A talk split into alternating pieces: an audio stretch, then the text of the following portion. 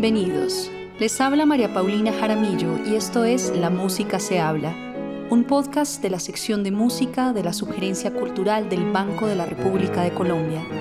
En el programa de hoy hablaremos con Beatriz Elena Martínez. La aventura de lo nuevo, independientemente de, de a dónde nos conduzca, siempre tendrá una cosecha abundante. Viniendo de una formación tradicional como cantante lírica y especialmente inclinada hacia la música de cámara, Beatriz Elena Martínez se ha dedicado a explorar las posibilidades técnicas y estéticas de la voz en el repertorio contemporáneo. Desde 1996 ha ofrecido recitales en una treintena de ciudades de Latinoamérica y Europa, ha estrenado alrededor de 200 obras y ha participado en la grabación de 20 discos de música nueva. Como docente, ha sido invitada por universidades en México, Ecuador, Argentina, Colombia y Suiza, y como intérprete ha representado a Colombia en diversos festivales internacionales de nueva música, ha trabajado en varios proyectos de improvisación, en algunos montajes interdisciplinares y también haciendo músicas devocionales de tradiciones orientales. Es una de las fundadoras del Círculo Colombiano de Música Contemporánea y actualmente es integrante del ensamble CG.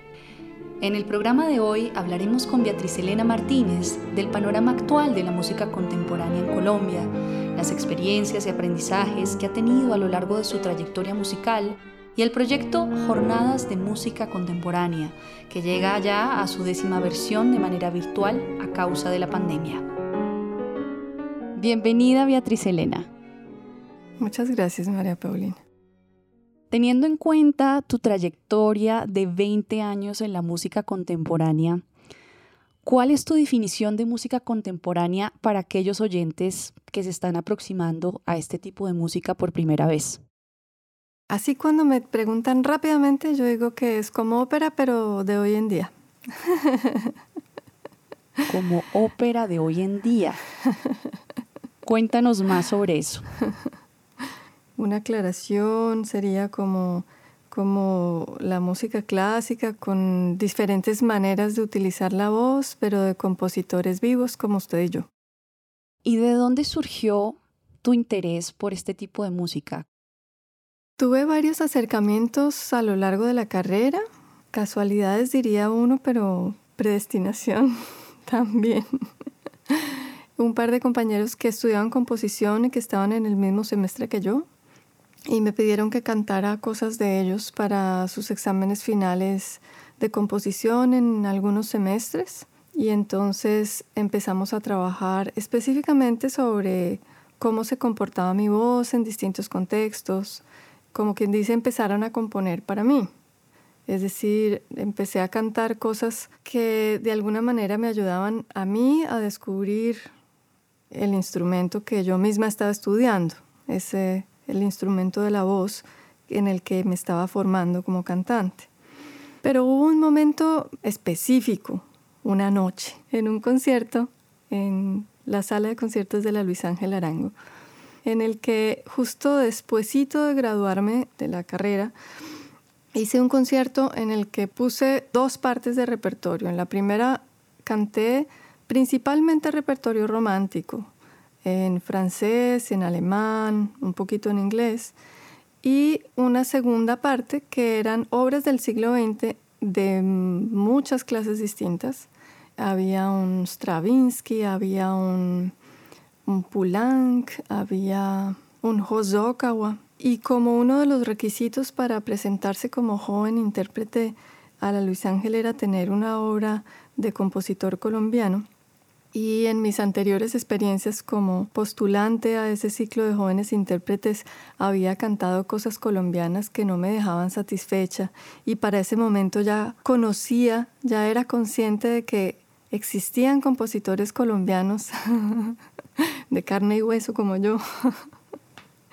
Entonces había encargado una obra a Rodolfo Acosta y la estrené en ese concierto, una obra que se llama Sola ese fue el, momento específico en el cual en toda esa segunda parte de obras del siglo XX, tan diferentes todas, Una era para voz y piano, otra era para voz y guitarra, y esta última que te cuento era para voz sola o acompañada por triángulos tocados por mí misma. Fue muy bonito sentir una presencia, una relación con el público diferente de todo lo que yo había conocido hasta ese momento. Además con el contraste de venir de una primera parte del concierto con repertorio tradicional. La sensación como yo la describo es como que el público y yo estábamos del mismo lado, ¿no? De repente desapareció esa confrontación que a veces es de para arriba y a veces es de para abajo, ¿no? Con, con el público, a veces uno se siente como juzgado por el público, ¿cierto? Uno está ahí para hacerlo lo mejor que pueda para que al público le guste, según el criterio del público. Y en otros casos, digamos, uno siente como que el público lo está admirando a uno. Entonces, el público allá y yo acá, bien sea yo por encima o digamos yo siendo admirada o yo siendo juzgada, desapareció en esa segunda parte del concierto, completamente. Y éramos como todos de la mano, averiguando como en esas exploraciones que yo hacía cuando era niña con mi padre por los bosques de Armenia, Quindío, que salíamos a... se llamaban así, en mi infancia se llamaban así, vamos a explorar. Y entonces pues descubríamos cosas, descubríamos unas flechitas que nos clavaban los, los indios invisibles en las medias y cosas así. Más o menos así, así fue mi sensación, como que estábamos todos del mismo lado en esta aventura eh, exquisita y desafiante al mismo tiempo de descubrir esa música que significaba para cada uno de nosotros. Cuando terminó ese concierto, específicamente recuerdo haberle dicho justamente a Rodolfo Acosta que, que entró a felicitarme por el concierto, le dije, quiero dedicarme a hacer música contemporánea. y desde ese día en adelante, pues así se dio, afortunadamente. La vida coincidió, la vida me acolitó el deseo. Y cuentas que tuviste este concierto en la sala de conciertos Luis Ángel Arango. ¿Cómo, cómo se siente cantar en esa sala? ¿Cómo has visto esta experiencia a través de los años? ¿Cómo ha cambiado? Eh, yo creo que hay una cosa que no cambia, mm, que es sentirse como en un templo, en el sentido de ser un lugar hecho para que la música suene. Y como suena de una manera tan particular la sala, es un deleite que al mismo tiempo es una contemplación. Otra de las cosas lindas de, de haber cantado a lo largo de los años en distintos momentos en, la sala de conciertos de la Luis Ángel Arango ha sido la relación con distintos públicos y la posibilidad de hacer piezas, no sé, que están explorando justamente esa, esas características acústicas de, de la sala. O un concierto monográfico de Johann Hasler, por ejemplo, en donde hicimos cosas que estaban sonando desde la parte de arriba, detrás del techo, detrás de las, de las vigas del techo.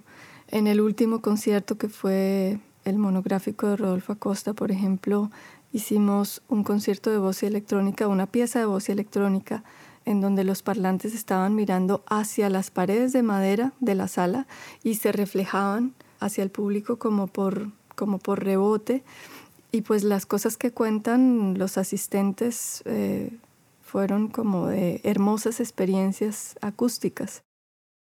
Beatriz, tú tuviste una formación académica de canto lírico y claramente con esta música contemporánea los retos interpretativos, musicales, son muy diferentes a los que tuviste, a los que aprendiste en la academia. ¿Cómo ha sido esa transición qué habilidades debe tener un intérprete que se quiera dedicar a la música contemporánea?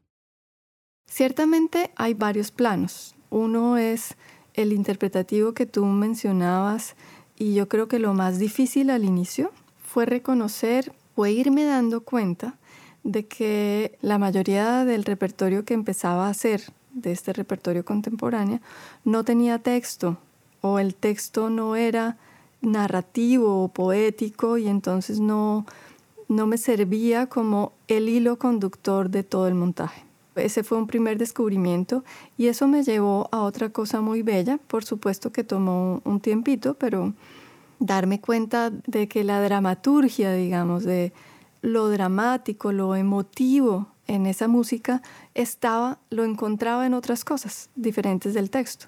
Lo encontraba en un desarrollo tímbrico o lo encontraba en, en la presencia de unos silencios o, bueno, un sinfín de cosas, en la relación con el espacio. Empezaron a surgir para mí experiencias poéticas en otros ámbitos diferentes de lo que hasta entonces había experimentado como poético cantando. Y en el aspecto técnico, casi que cada pieza me estaba pidiendo desarrollar una habilidad nueva. Entonces, muchas veces cuento que al principio yo tenía mucha rabia. Cada vez que empezaba a montar una pieza nueva, me daba rabia. Y cuando me di cuenta de que así era, digamos que era parte del proceso, pues me tranquilicé. Simplemente le, le di campo a esa rabia eh, en un momento del montaje, luego la rabia pasaba y empezaba el disfrute, o empezaban al tiempo, no sé en mismo momento eh, y eso dejó de pasar inclusive. ¿Cuál era la rabia? La rabia era en ese momento haberle invertido una buena parte de mi vida a volverme solvente técnicamente para cantar el repertorio que quería cantar. Y de repente, recién graduada, decido dedicarme a este otro repertorio y me vuelvo a sentir y vuelvo a quedar en un estadio como de niño aprendiendo a caminar, o sea, me volví otra vez no solvente.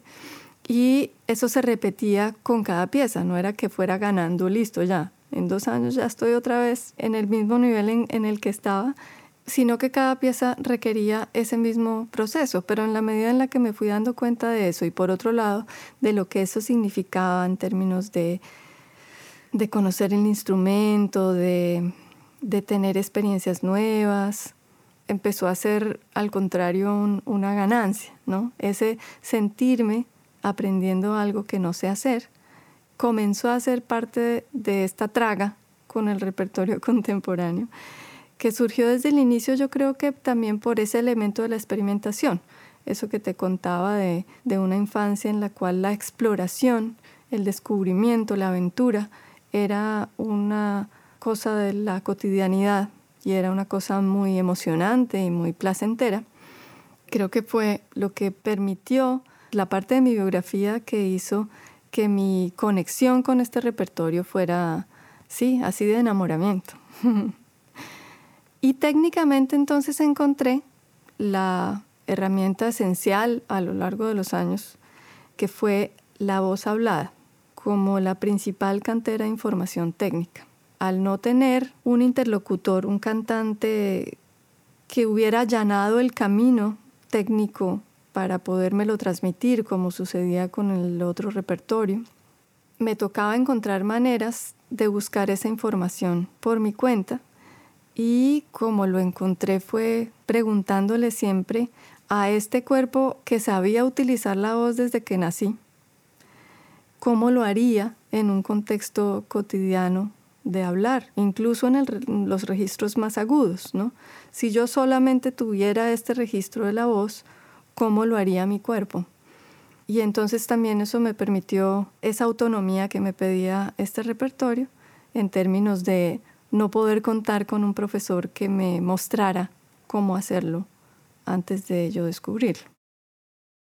Por ejemplo, te has dedicado la mayor parte de tu vida también a la docencia y me acuerdo en las primeras clases que tuve contigo en la universidad, tú abordabas el repertorio clásico con estas nuevas formas de explorar eh, la voz hablada. ¿Tú crees que los intérpretes podrían aprender de la manera en la que se aborda la música contemporánea para hacer su repertorio clásico? Hoy en día estoy completamente convencida. Para ese entonces, cuando nos encontramos en ese contexto tú y yo, tenía la pregunta, ¿será que es posible desarrollar las herramientas técnicas de una voz para repertorio académico cualquiera a partir del repertorio contemporáneo? Y pues no tenía elementos todavía para responder esa pregunta. Hoy en día creo que sí. Por supuesto que habiendo también moldeado la idea que tengo de qué es ser un cantante de repertorio académico y habiendo moldeado también mi gusto, ¿no? Eh, sabiendo que, que, admiro profundamente ah, la flexibilidad, la versatilidad, la naturalidad de la voz también. Pero pues con el paso de los años, así como en cualquier otro contexto o aspecto de la vida, uno va tomando caminos y diciendo, así es como me gusta a mí, así me gusta más que de esta otra manera. Y entonces pues le invierto todos mis esfuerzos a lograrlo de esta manera. Y efectivamente pues con mis estudiantes eso es lo que trato de ofrecer. Trato de ofrecerles esta autonomía de buscar en la voz hablada cualquier herramienta técnica que les esté haciendo falta, esa versatilidad, ese conocimiento y ese contacto con su propio instrumento de una manera exploratoria. Así es. ¿En algún momento a lo largo de tu formación musical consideraste la opción de irte al exterior y hacer carrera allá teniendo en cuenta que las oportunidades, el patrocinio, la visibilización de este tipo de música es más bien limitada en Colombia? Ahí pones la, pones la flecha de tu pregunta en una estrella de muchas puntas.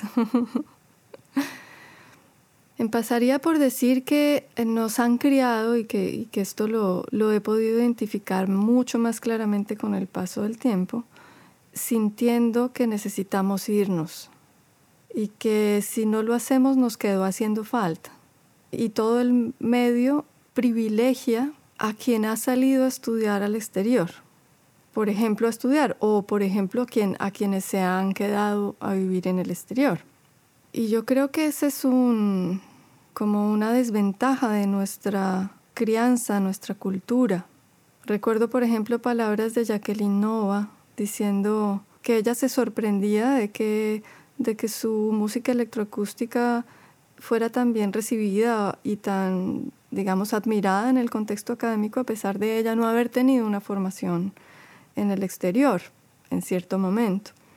Yo creo que eso es algo que podríamos corregir, dejar de sembrar en nuestros jóvenes la angustia de estar incompletos hasta cuando no estén validados por un más allá, por un ese otro lugar, por un esa otra cultura o esa otra academia, porque no creo, sinceramente no creo que eso sirva para mucho.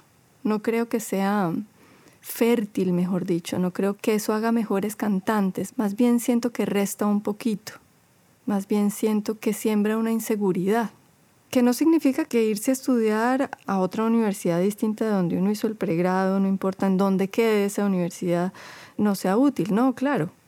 O incluso no una universidad. Mejor dicho, el seguir estudiando no depende de estar matriculado en un programa académico. Entonces no es un desprecio por eso, sino un reconocimiento de que esa angustia congénita con la que nos dieron el tetero en general no nos hace bien.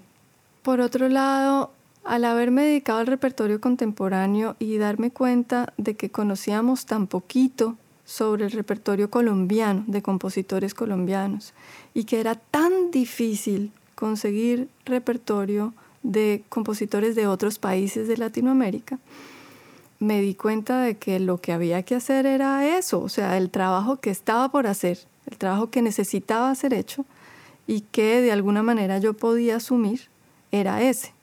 Y que eso le daba un sentido, digamos, un sabor a mi cotidianidad que a mí me gustaba. A mí me parecía emocionante descubrir el repertorio colombiano ayudar a que nuevo repertorio colombiano naciera, a engendrar con los compositores nuevo repertorio colombiano para voz. recorrer los países latinoamericanos buscando los compositores, las obras de los compositores ya mayores, buscando a los compositores jóvenes que estaban en ese momento interesados en componer para este instrumento. Eso se convirtió en un gran placer para mí y eso me, me ayudó a superar esa otra nostalgia que en todo caso siempre está ahí en la trastienda cuando ha sido una cosa tan fuerte, una impronta tan fuerte en, la educación de uno. Digamos que esas dos puntas de la estrella son como las esenciales.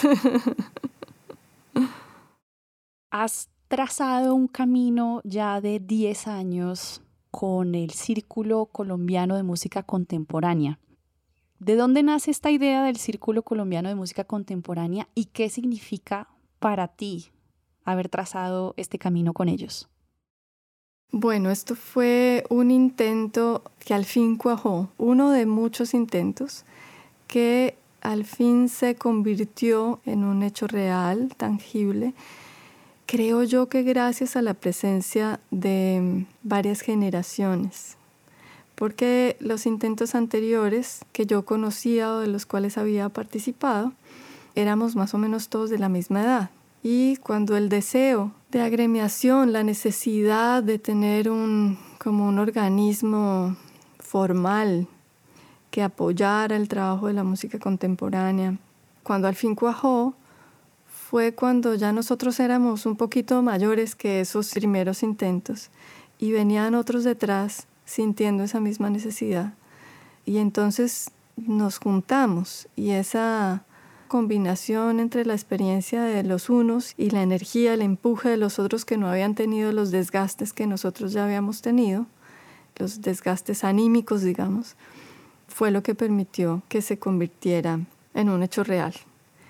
Y hace poco estaba hablando justamente de estos 10 años de actividades, diciendo que en últimas me doy cuenta en retrospectiva de que este trabajo de la asociación pareciera que es un trabajo que uno hace para la comunidad, pero que si uno mira bien, si uno aguza un poco la mirada y el corazón además, se da cuenta de que es un montón de gente trabajando para uno.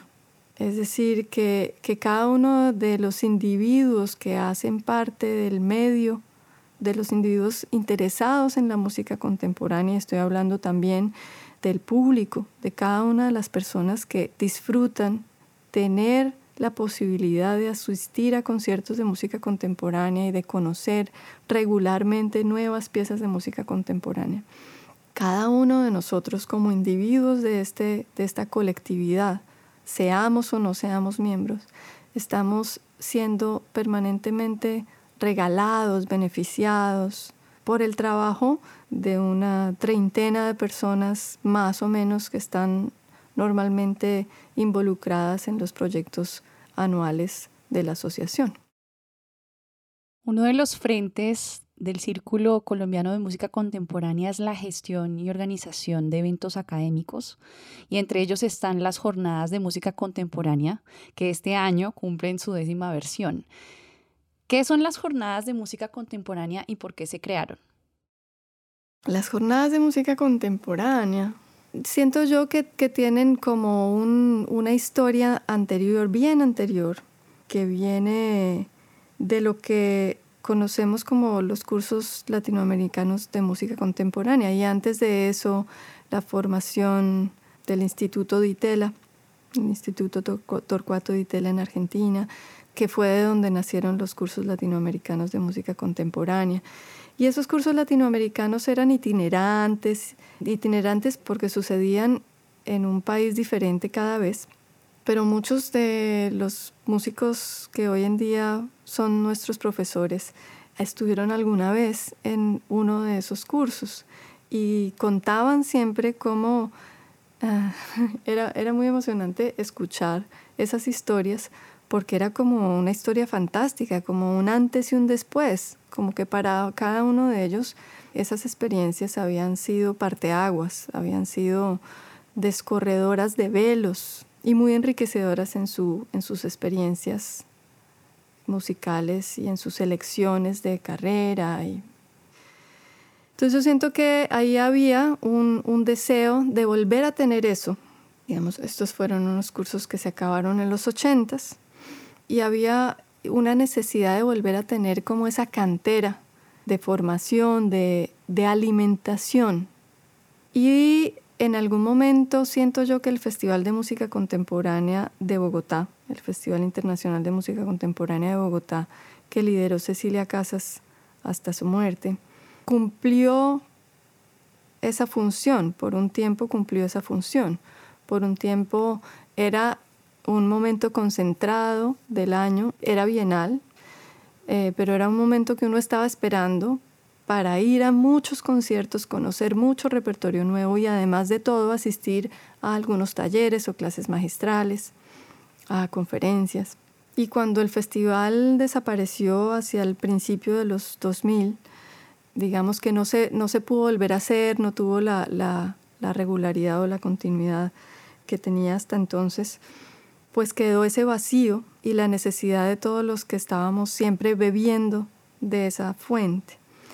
Entonces, pues fue naciendo de todos esos antepasados, pero sobre todo de la necesidad de tener ese, ese foco. Y entonces hicimos un primer piloto todavía antes de fundar la asociación, con el Instituto Distrital de Cultura en el 2010. Y en el 2010 lo que hubo fue un taller de composición con ensambles en residencia, con dos ensambles en residencia, en el cual al final del taller se tocaron las obras que se compusieron en el taller. En ese año constituimos legalmente la asociación y para el año siguiente hicimos esta primera versión de jornadas, ya con una versión más ampliada de eso, en donde incluíamos varios conciertos, varios invitados nacionales e internacionales y un ciclo de conferencias adicional. Y al año siguiente, en el 2012, desde entonces en adelante, le sumamos a eso el taller de interpretación, es decir, son dos talleres paralelos, son como la columna vertebral de las jornadas, uno para compositores y otro para intérpretes. El de composición tiene este ensamble en residencia que estrena las obras al final de las jornadas y en el de interpretación se presentan las obras que se trabajaron durante el taller. Y en esta décima versión que nos tocó inventarnos de manera virtual, lo que hicimos por primera vez fue un taller de análisis para la interpretación, que fue una hermosura, que fue bellísimo descubrir la sed que hay en los intérpretes interesados en abordar este repertorio, algunos por primera vez incluso, y también la creatividad, los análisis que se hicieron y que se presentaron como producto final, como las muestras finales del taller de análisis para la interpretación, fueron hermosísimos, fueron muy emocionantes. Justo en ese taller hablaste sobre la pasión que te genera el análisis para el repertorio contemporáneo. ¿Por qué el análisis te produce esa vitalidad? De pronto por eso del ser investigadora que he mencionado como parte de mi biografía. Hacerme preguntas, descubrir, descubrir cosas que no, que no espero encontrarme, de pronto por eso, por eso es, es tan apasionante, por eso me sabe tan bueno. Pero además porque para montar las piezas, muy naturalmente el análisis se presentó a sí mismo como una necesidad. Yo creo que en muchos momentos yo estaba haciendo análisis sin siquiera ser consciente de que eso era un análisis. Yo estaba tratando de entender y esta vaina cuándo se vuelve a presentar igual, qué tipo de variaciones existen dentro de la pieza de ese mismo material. Ah, mira, y además siempre es la misma variación, o sea que en realidad solamente hay dos maneras de hacerlo, pero siempre lo presenta tan distinto que no sé qué.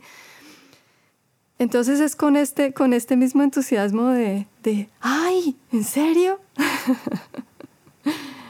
y eso me, me, me, me permite sentirme cada vez más dueña de eso que estoy haciendo y ofrecerle a la música una vida, digo yo, más allá de cantar las notas correctas en los momentos correctos. que tal vez es como la sustitución de eso que mencionaba hace un rato del texto, ¿no? En el repertorio tradicional uno siempre tiene un texto y entonces el texto es qué significa lo que está diciendo, para que lo que esté cantando realmente contenga una información emocional, una información eh, vital. Y en este caso es el conocer todo eso que pasa internamente en la pieza, como sus huesitos, sus órganos, eh, sus lógicas, lo que me permite darle esa, ese tipo de vitalidad, que muy puntualmente llamaré en este momento el significado, en ese sentido en el cual antes estaba ocupado solamente por el texto. Recuerdo gratamente uno de los eventos pedagógicos que hizo el Círculo Colombiano de Música Contemporánea cuando canté la ópera del compositor Felipe Corredor. Una de las cosas que más me llamó la atención fue ese constante diálogo entre el intérprete y el compositor. ¿Por qué es necesaria esta experiencia de co-creación entre intérpretes y compositores en este ejercicio musical? Es posible que a veces eso no se dé explícitamente. Es decir, hay compositores a los que les gusta preguntar cuál es su rango, van y componen la pieza y vienen y te la entregan y cántela como a usted le parezca. Incluso tuve una experiencia en la cual el compositor nunca quiso escucharla porque dijo, mi trabajo ya está terminado. Ni siquiera escucharla en concierto. Era tan riguroso con esa postura suya que ni siquiera escuchó mi versión en concierto. Entonces puede ser que, que, eso suceda de una manera explícita, como por ejemplo, bueno, tengamos varios encuentros y vamos mirando cómo funciona tu voz en este registro, eh, si esto que estás haciendo acá se oye igual con el mecanismo de pecho o el mecanismo de cabeza, etc. Puede ser que eso pase, digamos, esa sería como la manera más explícita en la cual la obra está siendo engendrada por esa colaboración, en esa colaboración. Pero hay otra manera, incluso en ese extremo en el cual el compositor no tiene una interacción con el intérprete, en la que también está sucediendo una gestación conjunta. Y es en el simple hecho de que yo le proponga que me componga algo. Entonces, de alguna manera, la, actividad de, un intérprete en el repertorio contemporáneo está produciendo unas olas, está produciendo unas motivaciones, unas ideas, unos antojos en los creadores de su, de su entorno, que no se quedan, que no se van a la nada, que se van canalizando y se van volviendo proyectos concretos hasta que al fin toman una forma específica y nacen como una obra. Aun cuando no fuera escrita para uno, no importa, pero lo que uno está haciendo como intérprete está sembrando esas semillas que van germinando en distintos jardincitos. ¿Conoces si existen este tipo de iniciativas como las jornadas de música contemporánea en Latinoamérica? ¿Has tenido alguna interacción con otras asociaciones que tengan este tipo de, de enfoque? Pues hay muchos festivales, algunos de los cuales yo he tenido la posibilidad de ir, como en Venezuela, en Chile, en Uruguay con el ciclo de conciertos del núcleo de música nueva, en Argentina, en México hay muchísimo, pues por el apoyo estatal, digamos, que hay a la música contemporánea. Sin embargo, no conozco algo que sea parecido en términos de formato. Tal vez la experiencia más cercana que tuve fue en el Casa, en Oaxaca, en un centro cultural en el cual Víctor Rasgado hacía talleres de formación para compositores y esos compositores componían para unos intérpretes o para unas orquestas y después como en una tercera fase del proyecto las obras estrenaban. Tal vez ese es el proyecto que conozco que se parece un poco más a las jornadas de música contemporánea del Círculo Colombiano de Música Contemporánea. ¿Y a nivel nacional qué se puede encontrar? Yo siento que ha crecido mucho la programación porque se ha desmitificado la idea de que la música contemporánea no le gusta a la gente. En mi experiencia son más las personas que después de escuchar por primera vez, por ejemplo, repertorio contemporáneo, quedan interesados y hasta enamorados que las personas que dicen esa vaina no me gusta. Porque no es muy usual que uno conozca algo que es desafiante por primera vez y se niegue de, entrada. Yo creo que es más la curiosidad, que en el ser humano la curiosidad siempre, siempre jala. Entonces creo que muchas salas de conciertos, muchos centros culturales han desmitificado, digamos, han bajado ese eslogan, ese, ¿cómo se dice?, ese prejuicio de su gestión y cada vez hay una programación de música contemporánea más nutrida. Y creo que ha sucedido en varias ciudades, no solamente en Bogotá, creo que sucede en Medellín, creo que sucede en Cali, creo que sucede en Barranquilla. Sí, hay, hay muchas pequeñas o, o medianas iniciativas y el Banco de la República también es uno de los agentes que más ayuda a que eso suceda, pues a través de la programación de conciertos en todas las sedes del país. Una característica en común que tiene la música y la vida es la novedad. Siempre enfrentaremos situaciones nuevas en la vida y siempre habrá nueva música para mostrar también. Para un intérprete de música contemporánea, enfrentarse a la novedad es como el pan de cada día, lo hace de manera abierta y creativa. Sin embargo, como sociedad nos ha costado enfrentarnos a esta nueva realidad de la pandemia. ¿Qué crees que la sociedad puede aprender de los intérpretes y compositores de música contemporánea cuando se trata de enfrentar precisamente eso, lo nuevo, lo desconocido? Me cuesta trabajo decir algo diferente de lo que, de lo que acabas de decir. Tal vez podría agregar que siempre vale la pena, simplemente creyendo que el que escuche en este momento me dé el beneficio de de creerme, de confiar en, en que de pronto le funcione parecido a mí, que siempre vale la pena el riesgo, que siempre enfrentarse a lo nuevo trae una cosecha abundante. Es una cosecha que puede no estar en el campo que uno se espera que esté, pero que siempre es abundante, porque nada más el hecho de atreverse a hacer una cosa que no sé cómo se hace, me capacita de alguna manera, me vuelve una persona más flexible, más inteligente en, algún aspecto de la vida, o más resiliente también. Me, me permite adaptarme mejor a cualquier circunstancia. Entonces la aventura de lo nuevo, independientemente de a dónde nos conduzca, siempre tendrá una cosecha abundante. La actividad cultural del Banco de la República está en diferentes redes sociales. Síganos en Facebook como Sala de Conciertos Luis Ángel Arango, en Instagram, Twitter y YouTube como Banrep Cultural. La Música se habla es una producción de la sección de música de la Subgerencia Cultural del Banco de la República de Colombia. La música de este podcast es parte del trío Opus 32 de la compositora colombiana Amparo Ángel, interpretado por el Swiss Piano Trio, grabación que hace parte del disco Compositores de Nuestro Tiempo Volumen 2, editado y publicado por el Banco de la República. Mi nombre es María Paulina Jaramillo, hasta una próxima ocasión.